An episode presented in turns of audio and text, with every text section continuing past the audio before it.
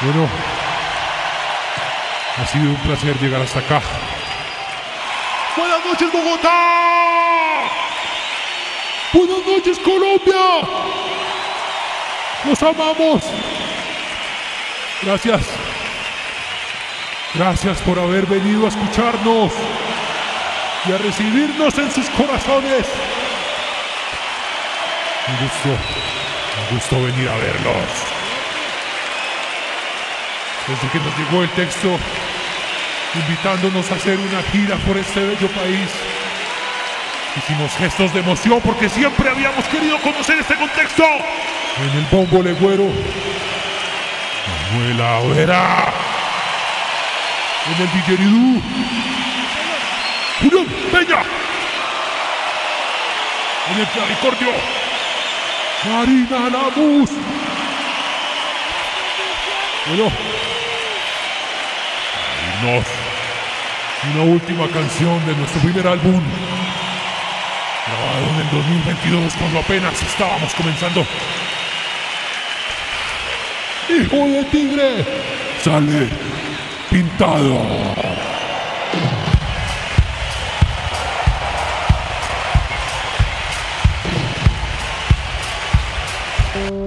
Texto, tejido, Texto, tejido, palabra, palabra, sentido, materia. sentido, Gesto, actitud, Gesto, cuerpo, actitud, empatía. Cuerpo, Contexto, empatía. conciencia, espacio y tiempo. Conciencia, espacio y tiempo. Textos, gestos y contextos. Redescubriendo el pasado para entender nuestro presente.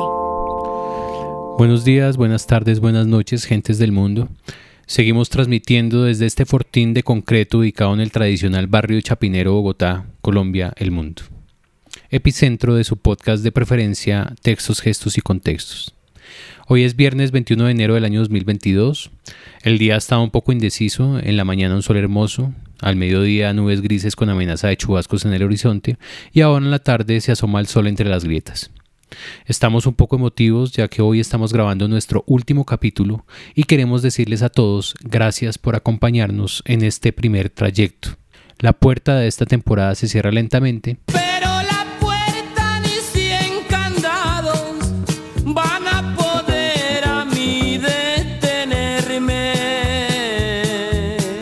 y una segunda temporada se cocina lentamente en los fogones de textos, gestos y contextos. De tal palo, tal astilla, decían mis tías al escucharme balbucear mis primeras groserías mientras mi padre me miraba orgulloso. Orgullo que se le fue pasando cuando entré en la adolescencia y me la pasaba yéndome a los trajes por cualquier cosa y con el que fuera. La familia me comparaba con aquel tío que también tenía vocación de boxeador en su juventud y no quedó a más de un mozalbete para luego ser molido a palos por mi abuela. Tiempo más tarde acabé la primaria y me volví un catador de colegios. Repetí todos los años que le siguieron ya que me echaban de todo lado. Mis padres la pasaban mal y no sabían qué hacer conmigo. Recuerdo un profesor tóxico que les echó la culpa de mis malos pasos porque mi padre había estudiado filosofía y mi madre sociología. Fue la única vez que celebraron que me habían echado de un colegio. Pero aunque mi familia la pasaba mal, siempre me apoyaron. Nunca me incitaron al silencio o a ser una persona religiosa, y mucho menos a ser una de esas personas horribles de bien que tanto abundan por ahí, y siempre intercedieron por mí, así no entendieran el por qué yo hacía ciertas cosas. Durante gran parte de mi adolescencia, yo pensaba y juraba que era la oveja negra de la casa y que era muy diferente a ellos. Pero con el tiempo me di cuenta que siempre estuve permeado por su ejemplo, que así habían sido ellos y que al final uno está hecho de su familia más de lo que uno quisiera a veces y menos de lo que uno quisiera en otras ocasiones. Por ejemplo, yo le heredé a mi padre gran parte de su personalidad y de su físico, pero no apliqué para esa hermosa y frondosa cabellera que tenía y cada día estoy más calvo. Sé de muchos amigos y conocidos para los que su familia es un lastre, pero lejana o cercana la familia es la familia. La sangre jala y lo define a uno para bien o para mal. Como dicen las tías, hijo de tigre sale pintado. Y de eso vamos a hablar hoy, de las familias, las familias del teatro y de sus legados. Pero antes de entrar ahí, vamos a cerrar un tema que ya habíamos tocado en otro de los capítulos y es los edificios teatrales. Hola Marina, hola Manuela, Manu, llévanos. Hoy hablaremos de los espacios teatrales. Sí, otra vez, porque a lo largo del siglo XIX aparecen nuevos teatros. Pero antes veamos lo que pasó con el Coliseo Ramírez, porque después de la independencia cambió de nombre y de dueños. Fue propiedad de la familia Arrubla hasta 1858, cuando se lo vendieron a Wenceslao Pisano y Zenón Padilla, y de allí pasó a manos de Miguel Gutiérrez y Valentín García en 1865, y finalmente en 1868 se volvió propiedad de los Maldonado. Los Maldonado eran los hermanos Timoteo y Bruno, aunque en realidad el verdadero interesado en el edificio era Bruno. Alguna vez escribí que era posible que el primero y el último propietario del Coliseo bogotano compartieran algunas características. Ambos eran excéntricos, osados y utópicos. Tenían gusto por la representación escénica. Además, tenían dinero para invertir en un arte cuya vida transcurre en medio de muchos albures. Ambos eran movidos por sus deseos de notoriedad y reconocimiento. Ambos hicieron ingentes esfuerzos para salvar su edificio y las actividades artísticas frente a los gobiernos de turno. Las leyendas les atribuyen un origen poco elegante del dinero. El primero, el señor Ramírez, obtuvo su dinero en una casa de juego en la vieja Santa Fe y el otro, don Bruno, por haber hallado una guaca. A ambos la muerte los encontró desilusionados, tristes e impotentes frente a sus respectivas situaciones, después de haber librado pequeñas y grandes batallas. Bruno Maldonado tuvo vocación política fue miembro de la Asamblea del Estado de Cundinamarca y ocupó cargos como alcalde de la ciudad, regidor y tesorero. Y también fue comerciante y tuvo negocios de finca raíz, entre otros tantos. Algunas fuentes dicen que estudió en el Colegio del Espíritu Santo de Lorenzo María Lleras y otros que estudió donde los jesuitas de San Bartolomé. Todas las fuentes coinciden en su sentido del humor, gran corazón, generosidad afectiva y económica con enfermos y pobres. Amaba su patria dentro del concepto de la época de hacerlo a través de la literatura y de las bellas artes, y amaba a su familia, compuesta por sus hermanos, Timoteo, como ya dije, que fue su compañero y socio de negocios, José María y Juan Nepomuceno. Se casó con Salomé Pinillos. No tuvieron hijos, pero don Bruno amó entrañablemente a su sobrina Micaela, quien heredó parte de sus bienes. Maldonado fue buen lector poeta, dramaturgo y aficionado a los viajes. Se interesaba por los avances científicos y los temas que entrañaran algún misterio, especialmente los arqueológicos. Le gustaba asistir a reuniones y veladas literarias. Escribió poesía desde joven y recogió algunas en el libro titulado Fantasías. Escribió la zarzuela en un acto Engaño sobre Engaño, musicalizada por el maestro Daniel Figueroa, representada en 1872, y también escribió Andina, ópera en tres actos. Este libro lo dedicó a los enfermos del Lazareto y a los indigentes, a quienes llamó, cito entre comillas, mis amados y verdaderos amigos de quienes nada tengo que temer ni que esperar. Cierro comillas. En la ópera, la acción dramática de Andina ocurre en la tierra americana, en sus selvas y en la playa. El teatro fue uno de sus bienes más preciados En este pudo hacer confluir su mecenazgo, su gusto por las artes y sus deseos de figurar y prestar el espacio para hacer reuniones políticas. Algunos periodistas lo describen visiblemente emocionado cuando comenzaban las temporadas y él podía recibir exultante al público. Ah, olvidaba decir que perteneció a la logia masónica Estrella del Tequendama número 11 en grado 1 Posteriormente, el Coliseo Maldonado fue demolido y en el mismo lote se construyó el actual Teatro Colón.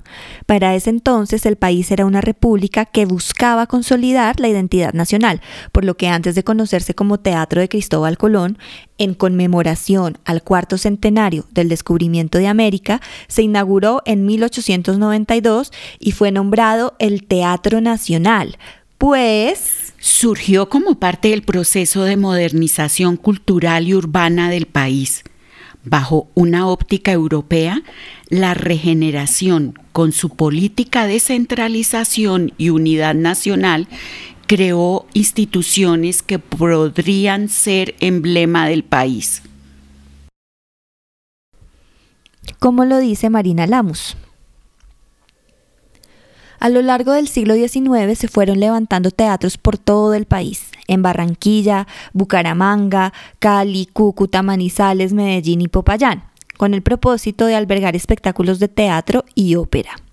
Hay que tener en cuenta que como las compañías visitantes llegaban en embarcaciones, su entrada al territorio implicaba desplazarse por varias regiones antes de llegar a las ciudades principales, así que iban realizando espectáculos a su paso.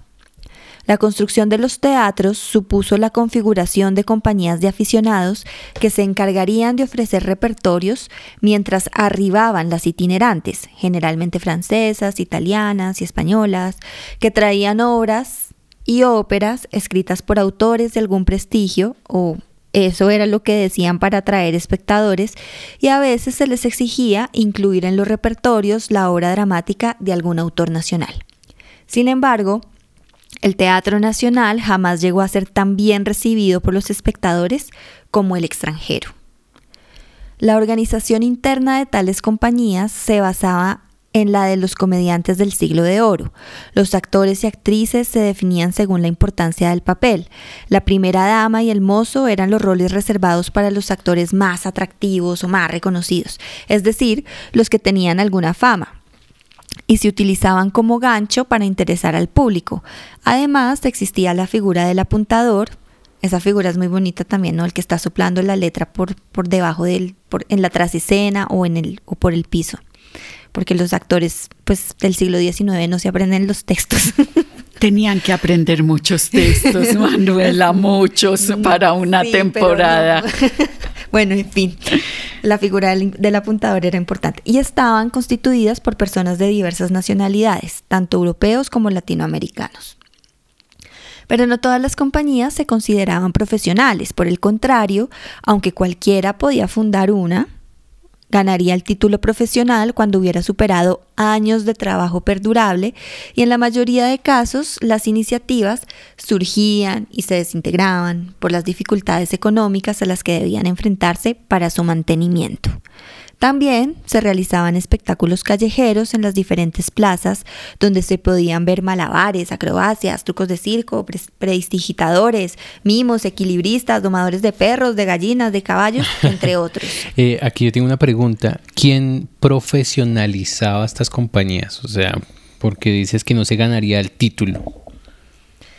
Pues mira que ahora no tengo el dato concreto, pero me imagino que es, eh, creo recordar, que era un tema regulado pues por, em, por el Estado, eh, por el gobierno, eh, como había también comité de censura, pues todo tenía que estar regulado. Entonces, el virreinato, ah, no, eso ya fue antes, me fui muy atrás, pero, pero sí debía haber como un, componente eh, institucional que lo regulaba. ¿Y esa profesionalización qué le traía de bueno a una compañía? O sea, si a mí me profesionalizaba el que fuera que mandara en esa época me daban ayudas, me, me abrían teatros.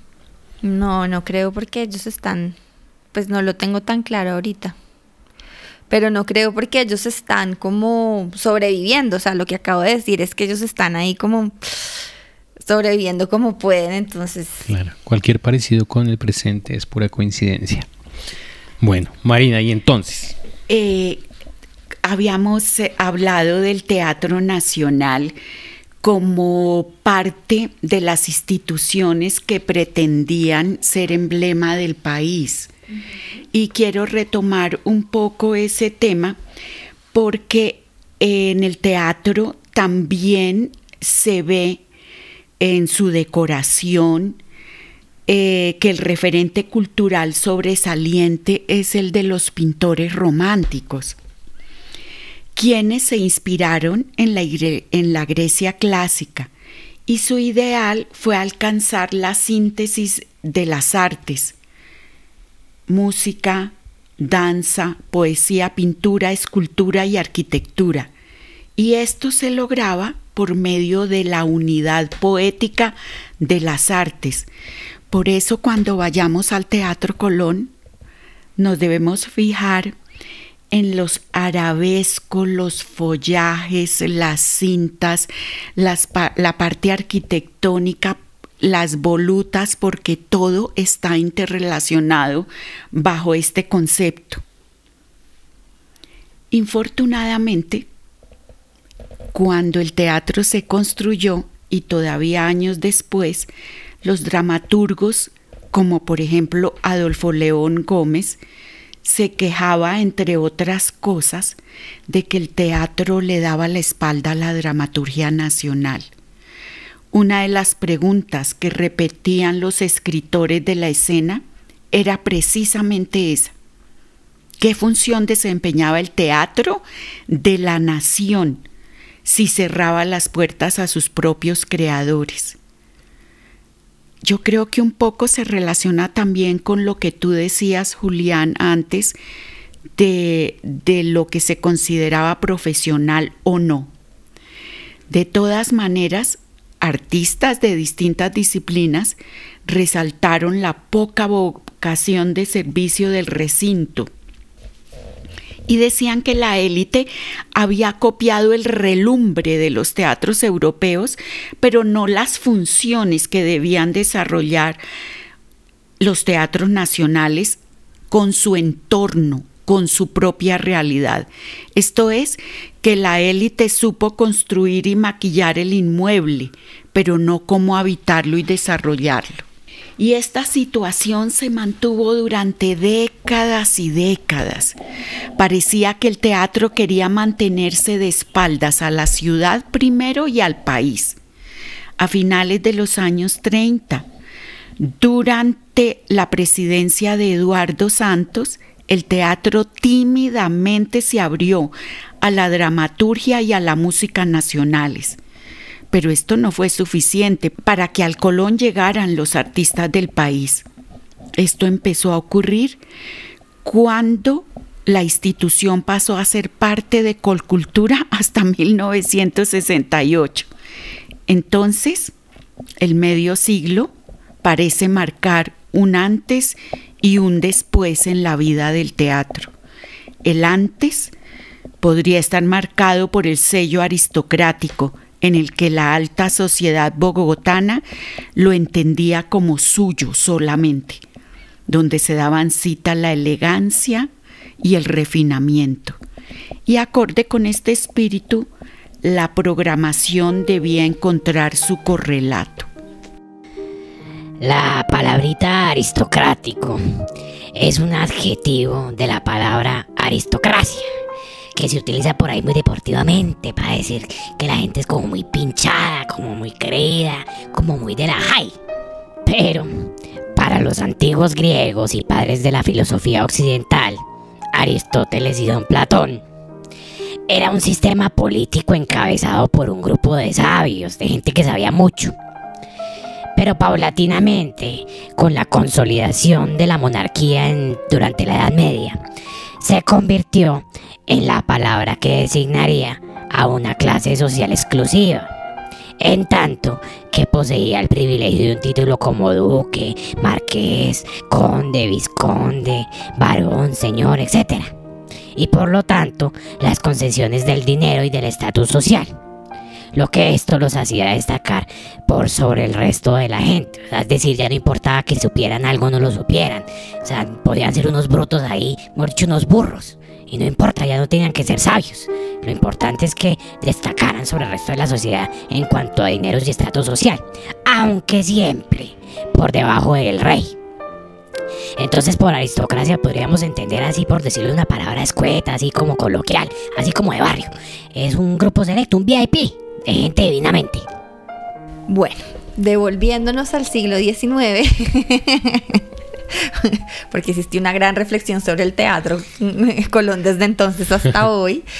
Eh, Sí, yo, yo tenía ahí una pregunta. Decías que al final de los años 30, durante la presidencia de Eduardo Santos, y después hacíamos creo que un salto de 120 años, o esos 30 que nombra Man- eh, Marina son 1830 o es 1900? No, 1930. Ah, ok. Del siglo XX. Ok, ok. Siglo XX. Listo. en realidad hasta poco se abrió, se abrió el Colón para todos. Pues O sea, si lo mira, ayer. sí, sí, sí, ayer. miramos que mediados del 20 fue ayer o finales, no, Hace 100 mediados años. no, ¿En qué si- en qué año estamos? no, mediados del 20, si digo 1968 es hace 40 años, Eso.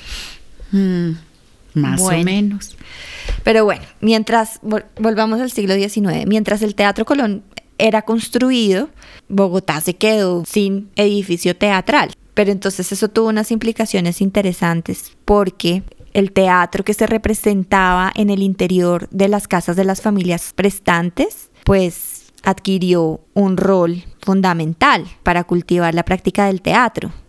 Y una de esas familias que se encargó de hacer teatro fue la familia Marroquín, de la que, de la que hablaremos más adelante. En las apacibles y bellas haciendas de la sabana, Yerbabuena y los Manzanos, varias familias de la aristocracia bogotana, Osorios, Marroquines, Ricaurtes, Montoyas y Ortegas, pasaban las noches entretenidas con la representación de comedias y sainetes, la mayor parte de los cuales eran salidos de la pluma mágica de don José Manuel Marroquín, el autor de tantas y tan bellas reminiscencias y poesías. Lo que acabamos de escuchar lo dice Ortega y Ricaurti.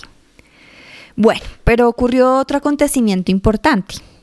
En 1887 se construyó en Bogotá otro edificio teatral que en principio estaba destinado para el circo. La idea había sido de un extranjero llamado Francisco Senardo, que trabajaba en espectáculos de acróbatas, pero con el pasar del tiempo el espacio sería recordado como teatro municipal y ambos edificios, el Colón y el municipal, explicitarían, especialmente en los últimos años del siglo XIX y los primeros del XX, las diferencias de clase. La construcción del Teatro Nacional demostró la distancia entre la teoría y la práctica. El edificio mismo y la actividad desarrollada allí crearon una teoría propia sobre lo nacional. Educar no era el objetivo del teatro, pues allí no tuvo acceso el pueblo. Desde el comienzo se planteó que el Colón sería el recinto para la aristocracia y el municipal para el pueblo.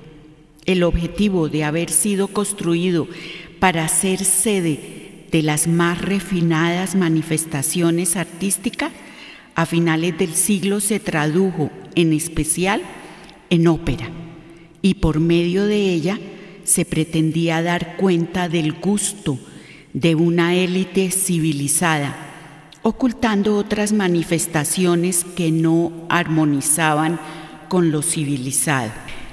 Manuela, cuando toqué el Teatro Colón antes, eh, sentí que había hecho una reflexión muy, muy diacrónica y eh, estoy debiendo algunos temas, como por ejemplo eh, que desde los años 70 del siglo XIX también empezaron a aparecer otros teatrillos efímeros algunos y otros con un poco más de duración, como los teatros o salones de variedades. Y al comenzar el siglo XX ya el fenómeno se había extendido a todo el país urbano. Funcionaron en casas de habitación, por lo cual mantuvieron el concepto espacial del teatro español. Los cambios en las diversiones también hicieron cambiar las concepciones arquitectónicas, porque son habilitadas o construidas para que en horas nocturnas funcionen como salas de espectáculos y en las diurnas como punto de encuentro de jóvenes que se citaban para practicar deportes como el novedoso patinaje y la esgrima, en especial esta última.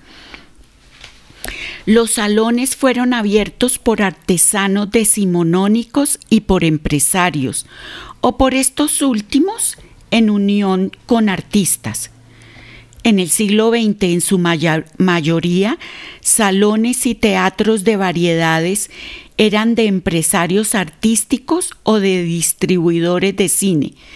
Tenían en común la posibilidad de presentar variedades de todo tipo, que no requerían de mayor aparataje escénico, tales como funciones de, con música popular, o sea, funciones de teatro con música, la presentación de músicos excéntricos, certámenes poéticos. ¿Qué son músicos excéntricos? Los músicos excéntricos son aquellos que adaptan instrumentos, como, Como los Le Luthier, Ya, ok, listo. y hacen eh, eh, funciones que son realmente teatrales, sino que así se llamaban músicos excéntricos. También certámenes poéticos para la práctica de danza de salón, convocar a conferencias científicas, pero por fuera de las aulas, o sea, divulgación científica, y reuniones políticas y debate de ideas. Estos espacios fueron los ideales para mostrar esas máquinas y objetos novedosos que sorprendían a la sociedad moderna, que se llamaban kinetoscopios, panoramas, el optorama, el silforama y por último el cinematógrafo, que convocó el mayor número de espectadores. Algunos de esos inventos ya habían hecho su aparición de manera pausada en parques y en los pabellones de circo. Con el tiempo, estos teatrillos se fueron cerrando debido a su misma vocación provisional, a motivos de rentabilidad y porque lo novedoso de sus propuestas con el paso del tiempo dejaron de serlo, debido a los cambios en los centros urbanos y especialmente a la evolución de los espectáculos y de la recreación entre los jóvenes. De todas maneras, en su momento resolvieron las dificultades de espacio a los que se refería Manuela cuando tumbaron el Teatro Maldonado, que por diferentes motivos se presentaban y fueron una solución para compañías dramáticas y de zarzuela. ¿Tienes, ¿Tienes nombres de, de algunos de esos teatrillos? Sí, la mayoría se llamaban de variedades o tomaban el nombre eh, del sitio cercano más reconocido, Ok. como el Salón de la Concepción, porque quedaba cerca a la iglesia. Eh, y así, según la ciudad, pero en general era teatro de variedades, salón de variedades. Ok, ¿y alguno sobrevivió? Eh, no mucho. Yo creo que el que se mantuvo más era uno que quedaba en la carrera séptima con calle 12, en el que es costado oriental, si no recuerdo mal, en un edificio construido por el señor Cop, que era un, digamos, el parecido a lo que hoy conocemos como centro comercial. Ok, ok. Y ese salón quedaba en el último piso. Primero fue una cafetería, luego un café concierto, luego salón de variedades, luego teatro de variedades, pero estaba ubicado en el mismo sitio. Y digamos que se puede hacer un paralelo con los teatrillos que hay ahora, por llamarlos de alguna manera, de estas compañías pequeñas. Sí. Sí, ¿cierto? Sí, yo creo que esos teatrillos acondicionados en las casas, pues hoy se ven en el barrio La Soledad, en el Teusaquillo, en Cali, en el San Fernando. Bueno, cada ciudad tiene como sectores de teatro. Em, bueno, los café conciertos de los años 70, 80, la gata, 70s, 80s, set- sí. 70, La gata 80, caliente. la gata caliente. Eh, en este momento se daban ese tipo de cafés, no se llamaba café concierto, pero sí Ok. eh, teatro de novedades. o- sí. Bueno, yo, yo voy a cambiar el tema un poco, voy a retomar eh, la idea Manuela de- siempre retomando y yo siempre llevándomelos para otro lado. haciendo puntos de giro, ¿no? Eh, no, pensando en lo de las familias que hacen teatro, ¿no? Porque las familias que hacen teatro, pues realmente van a tener pues un papel importante para el desarrollo de nuestro teatro nacional también. Pero antes de hablar de los marroquines, que es una familia que yo considero interesantísima, eh, quería preguntarles a ustedes si ustedes hacían teatro para sus para sus tíos, su abuelita, su no, nunca hicieron Marina, tú nunca hiciste No. teatro para tus abuelitos, primos, tíos. No, no, no. ¿No? No. ¿Y tú, Juli? Solo en el colegio. Sí, me, bueno, mi padre era, era loco por armar, escribía obras de teatro ¿Y las actuaban para ustedes? final de año, sí, y nosotros las actuábamos en las novenas. ¿Cuántos años tenías? Uy, pues desde muy chiquito y la última que por ahí hace poco vi un video, eh, hace por ahí unos 10 años, 15 años. No, pues un poco más, no, un poco más que yo, sí. Pero tendría por ahí 18, 19 años. Y me acuerdo que él hacía adaptaciones o las escribía él. La y Navidad. siempre eran eh, obras como muy críticas sobre la Navidad y sobre la, la pobreza y lo duro que era la ciudad. Me acuerdo mucho que, que escribía mucho sobre José y María y, el niño Jesús en unas condiciones siempre como muy difíciles en una, en una gran ciudad, como buscando como una especie de eh, personas que vienen del campo y sí, me acuerdo mucho de que le gustaba mucho hacer eso. Y obviamente creo que tú lo conociste, o no sé si lo conociste, pero pues yo tuve un teatro en la sala de mi casa eh, hace unos cinco años detrás del cementerio central. Tenía una, una sala de teatro donde estrené mis obras y donde varios estrenaron obras allá, amigos míos. Y era muy en la sala de la casa. Corríamos los muebles, teníamos igual patas, telón, o sea, era todo muy pequeño, muy improvisado. Pero ahí, ahí pasaba, pasó mucho teatro y grupos musicales. mm, Bueno, ah, no, pero no, yo estaba preguntando por teatro familiar. Eh, Sí, hecho pero, por los niños de la familia Pero para no, la eso familia. es teatro familiar, claro, total. Bueno, yo también, y ahora que te estaba escuchando, me, me empecé a acordar que sí, que la ocasión era la Navidad. Entonces, y yo, yo era la dramaturga y la directora, y ponía a todos mis primos y ellos me hacían caso, excepto uno que nunca quería actuar porque era muy tímido y siempre había que lidiar con él, y al final yo no sé cómo lo, lo persuadíamos. Pero claro, hacíamos obra de teatro en Navidad para los tíos, para las tías, para las abuelitas. Sí, y, me parece, me acabo de acordar también de algo muy loco y es que esto, pues normalmente siempre hemos sido más cercanos en la parte como de la de mi madre, pero hace como unos ocho años pasé una Navidad en Cali con una familia de parte de mi padre y fue una locura porque era lo mismo, tenían un montón de obras de teatro montadas, o sea, como que entre primos se unían y armaban bailes y era todo en la sala de la casa, pero uf, me acuerdo que una producción tremenda y luces y...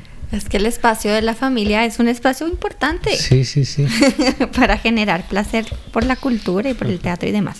Bueno, esto lo preguntaba porque los marroquines desempeñaron un papel activo en la historia del teatro colombiano. El hábito empezó con José Manuel Marroquín, eh, quien vivió entre 1827 y murió en 1908, eh, y fue escritor de poesías, cuento, teatro y novelas. Fundó también instituciones educativas, otra vez vuelve y aparece ese, ese personaje que además de escribir teatro, quiere educar, eso me parece lindo. Eh, fundó también el periódico El Mosaico y junto a otros la Academia Colombiana de la Lengua. Además, fue presidente de Colombia en dos ocasiones, la primera cuando ocupaba el cargo de vicepresidente en el año 1898 y la segunda cuando se suscitó el golpe en el cuartel desde el 31 de julio de 1900 hasta el 17 de agosto de 1904. José Manuel Marroquín era representante del Partido Conservador. Cuando gobernó el país, Panamá se independizó de Colombia, lo que haría de Marroquín objetivo de reflexiones y duras críticas durante el auge del nuevo teatro colombiano. Este acontecimiento dio origen en la segunda mitad del siglo XX a una de las obras de teatro colombiano más representativas de esa época, que es Aituk Panamá, montada por el Teatro Popular de Bogotá, también conocido como TPB, como resultado de un proceso de creación colectiva. Entre las obras que escribió se encuentran Las bodas de Camacho, la zarzuela El elixir de la juventud o La madre y el marido, petit pieza en un petit acto, variaciones sobre el médico a palos, El azote de Bogotá, entre otras. Tan solo mencionar los nombres de algunas de sus piezas, uno ya podría notar el espíritu de los tiempos, pues es notable la influencia de la estética francesa y la española, además de tratar asuntos costumbristas. Consecutivamente, su hijo Lorenzo Marroquín también escribiría obras teatrales, así como un pariente más lejano, más cercano a nosotros, llamado Luis Enrique Osorio, quien sería clave para el teatro colombiano en la primera mitad del siglo XX.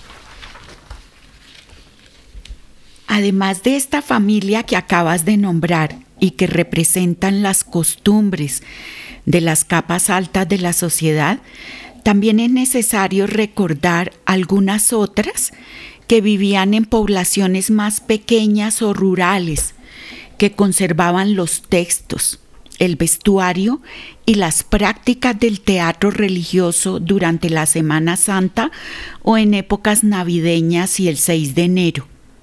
Los artesanos que sabían construir tablados, los dispositivos de tramoya, hacer trucos y varios y además porque varios de ellos actuaron y conservaron libretos acordes con sus gustos y con sus expectativas políticas.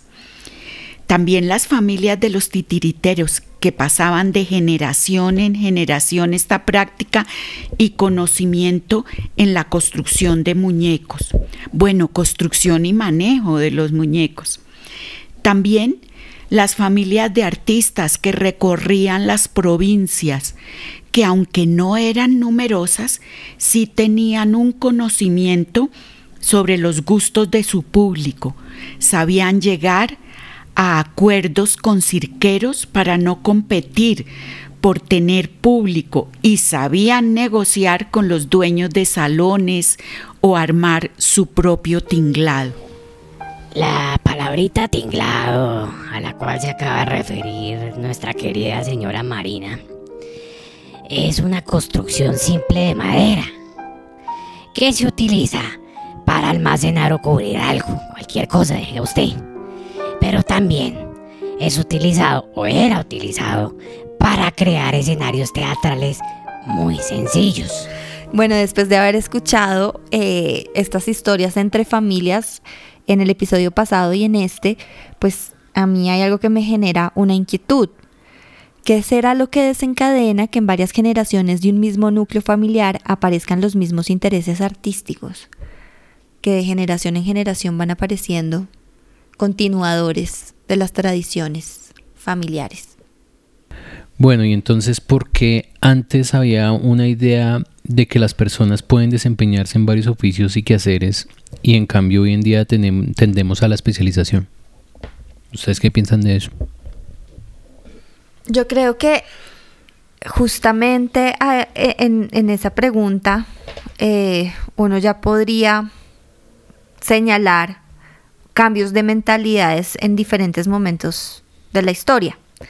Es decir, yo creo que esa idea que tú estás señalando de que una persona se puede desempeñar en varios quehaceres es una idea pues que nace en el Renacimiento. Y estoy pensando en los humanistas, estoy pensando en Leonardo da Vinci, por ejemplo, eh, que es un pintor, pero también es un científico, pero también esos personajes del Renacimiento se desempeñan en muchas en muchos ámbitos del, del conocimiento, ¿no? No, ¿no? no les basta solo el arte, sino también la ciencia, por ejemplo. Entonces son científicos y son artistas. Y ese, ese espíritu me parece que es un espíritu absolutamente del humanismo, de, pensar, de pensarse en el hombre como, como, como alguien que, que puede conocer, saber eh, muchas cosas del mundo y del entorno que, que, le, que lo rodea. Eh, corte A, como dices tú, corte A, estamos ahora en una sociedad pues que está en otro paradigma, eh, en otro paradigma eh, donde, donde pues se, tiende justamente es, es a eso que tú señalas en la pregunta, la especialización, ¿no? Entonces, como que una persona tiene que saberlo todo respecto eh, un, segmento de su, mm, de su ciencia, por ejemplo, estoy pensando en la medicina. Eh, porque entonces ahora la medicina no se mira como un todo, sino como especialidades, lo que es muy raro porque, creo yo, porque eso impide la capacidad de relacionar. Este, no sé, ¿qué tendrá que ver una bola en el cuello con eh, el sistema no sé cuál, que, o sea, no sé, se pierde la Sí. capacidad de relacionar y entonces Una relación eso, más holística con todo. pues eso tiene unas consecuencias que habría que analizar, no es mi tema, pero me parece interesante eso, ¿no? Que como que entonces yo creo que se pierde algo con esa tendencia a la especialización a- o a solo ver algún ángulo o algún elemento del conocimiento y no poderlo ver como un todo, que es como la actitud del humanismo. Entonces, para mí tiene que ver con un cambio de paradigma eh, mental de la humanidad.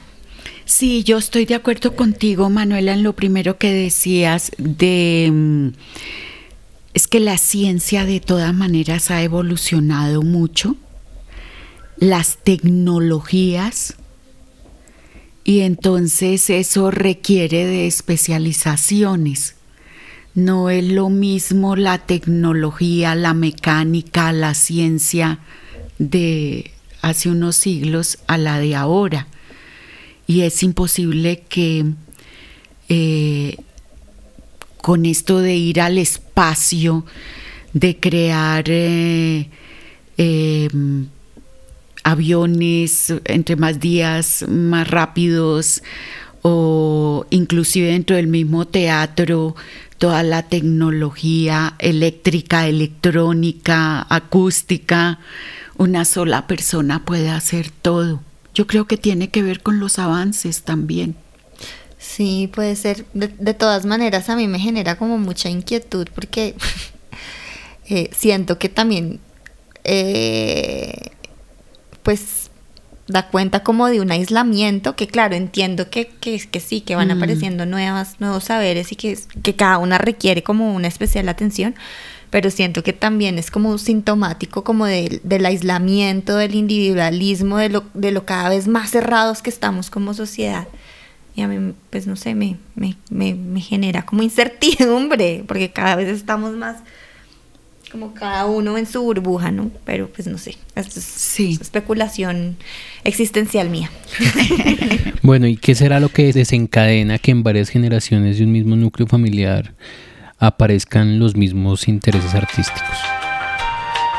Y para responder la pregunta, la actriz, directora y dramaturga de artes escénicas y audiovisuales, oriunda de Bogotá, recibamos con un fuerte aplauso a Adriana Romero. Hola, muy buenos días, tardes, noches, en el momento en que estén oyendo este, este audio. Mi nombre es Adriana Romero, yo soy maestra en artes escénicas con énfasis en actuación de, la Academia Superior de Artes de Bogotá y eh, con estudios de actuación en Londres, en Nueva York. También soy escritora de teatro y de cine y ah, soy parte de mi propia compañía de teatro y de creación audiovisual en los últimos años que se llama El Vulgar Media. Y pues tengo la fortuna de haber pertenecido o de pertenecer a una familia de artistas en Colombia. Mi padre era Bernardo Romero Pereiro, escritor, director, productor, eh, básicamente de televisión, dedicó su vida a la televisión y muy en particular a la escritura con éxitos muy importantes en la televisión colombiana. A mi parecer le abrió la puerta a los escritores que después se tuvieron y han tenido tanto éxito en el exterior. Y mi madre es Judy Enríquez, una actriz muy reconocida y que sigue afortunadamente en el corazón de los colombianos y de televidentes de todo el mundo, pienso yo. También mis abuelos, por parte de mi padre, eh, él era director y creador de la Radio Nacional y mi abuela era actriz y eh, vino de España para quedarse aquí cuando se casó y vivió de la actuación toda su vida. Y por parte de mi madre, mi abuelo era pintor y mi abuela materna sí era madre con 14 hijos. Estoy acá en el estudio de mi casa en Bogotá, mirando por la ventana y pensando en esta pregunta que me hacen y es, ¿qué será lo que desencadena que en varias generaciones de un mismo núcleo familiar aparezcan los mismos intereses artísticos? Yo estoy convencida de que los seres humanos genera- generamos intereses y aficiones y después nuestras profesiones, oficios y gustos a partir de lo que conocemos muy, muy, muy desde niños. Eh, y lo que conocemos me refiero a, a lo que vemos de nuestros padres, tíos, abuelos, reuniones familiares. Y las reuniones familiares de mi casa eran sin duda alrededor del arte los juegos, las navidades, los encuentros de fin de semana que para otras familias pueden ser sentarse hablar y comentar el clima, el tráfico, el COVID en estas épocas. En mi casa eran alrededor de eh, las novelas, los actores, la televisión, eh, el teatro y las obras que estuvieran dándose en ese momento. Por lo tanto, sin duda creo que lo que uno ve desde niño es claramente una gran influencia y por eso somos eh, retenedores de esas imágenes para darles después continuidad en nuestra vida profesional, no solamente en el arte, pero muy particularmente en el arte, porque creo que el arte es tan liberador, tan profundamente transformador del alma humana que uno como niño y después como adulto le queda muy difícil librarse de él cuando lo ha vivido desde la más tierna infancia como fue mi caso. Ahí les dejo mi respuesta, les mando un saludo y un abrazo muy grande. Bueno, ¿y ustedes qué piensan de esto? Bueno, yo creo que no es tan raro. También en, eh, se presenta en familias de médicos, en que el padre es médico, o en familias de abogados, eh, que el abuelo, el padre, el hijo se especializan o tienen un, una inclinación afectiva y profesional por la misma carrera. Entonces en los artistas es igual. Sí, yo, yo estaba pensando que podría ser como eh, la tradición, ¿no? La, como Sí. unas, unas, unas ganas de mantener una tradición, lo que me hace pensar, o más bien recordar, eh, que las tradiciones no son malas. La idea de la tradición no es una cosa negativa, está muy mal vista a veces, pero creo que no, el problema no es la tradición en sí misma, sino las tradiciones que se deciden mantener. Pero bueno, a lo que iba es que seguramente, tiene que ver con, con el hecho quizás de honrar cosas que en el plano de la ascendencia lo hacen sentir orgulloso a uno o cosas con las que uno ha crecido que le han interesado porque pues se, se- se ha inculcado desde, desde la más tierna infancia o esperemos que no por obligación, que eso sería lo más triste de todo, que Sí. casos habrá seguramente, pero Por las conversaciones en el ámbito familiar, a la hora del almuerzo, en la noche. seguramente en- sí, yo creo que es algo también para Sí. honrar las tradiciones, el, el de dónde se, se viene, no sé. Se van familiarizando más con los temas Sí. que los mayores tocan. Y son los intereses que se van cultivando Sí. también al interior de esos nichos. Entonces creo que también es natural que si desde pequeño te, no sé, tienes una tía música, pues a ti te va a gustar la música porque la tía música juega contigo a, a enseñarte a tocar piano y entonces te Sí. genera gusto y, y al final a lo mejor eso se vuelve tu, tu, tu profesión. No sé. Estoy especulando sí, sí. también. Sí, no, y y uno escucha en, eh, o lee en las biografías que por rebeldía algunos no estudian en principio la carrera de sus padres o de- de la madre y termina, Terminan ahí. terminan ahí. O, Sí. o- o- o el otro caso es que es por obligación. ¿Por qué? Porque es la tradición, Sí. porque su abuelo fue, su papá fue, usted también tiene que ser. y Usted también tiene sería que muy ser. maluco. Y lo estudian. Sí. entregan el diploma a los padres para que se sí. sientan orgullosos y se van para otra cosa. Sí, es verdad, es verdad. Sí. Pues como dicen por ahí, la sangre jala. Y aunque uno siempre escucha esas historias del hijo que quería ser bailarín de ballet, pero su papá lo obligó a estudiar medicina, a veces pasa y más de lo que uno creyera en esos territorios del arte. Y así cerramos el telón de este octavo capítulo. Y cerramos también la puerta de esta primera temporada de textos, gestos y contextos. Muchas gracias Marina, muchas gracias Manuela y muchas gracias a todas y a todos los que nos han seguido desde el comienzo, a los que nos escriben, a aquellos que se van sumando en el camino y a todos los que han pasado por el programa aportando su granito de arena. Esperamos escucharnos en otro momento. Recuerda seguirnos en Facebook e Instagram. Y puedes escuchar los episodios completos en Spotify y YouTube. Y si quieres dejarnos tus comentarios, puedes escribirnos a textos, gestos y contextos gmail.com. Agradecemos a IDARTES y a la beca de circulación sobre las artes en la categoría Podcast Arte Dramático 2021, del cual Textos, Gestos y Contextos fue ganador.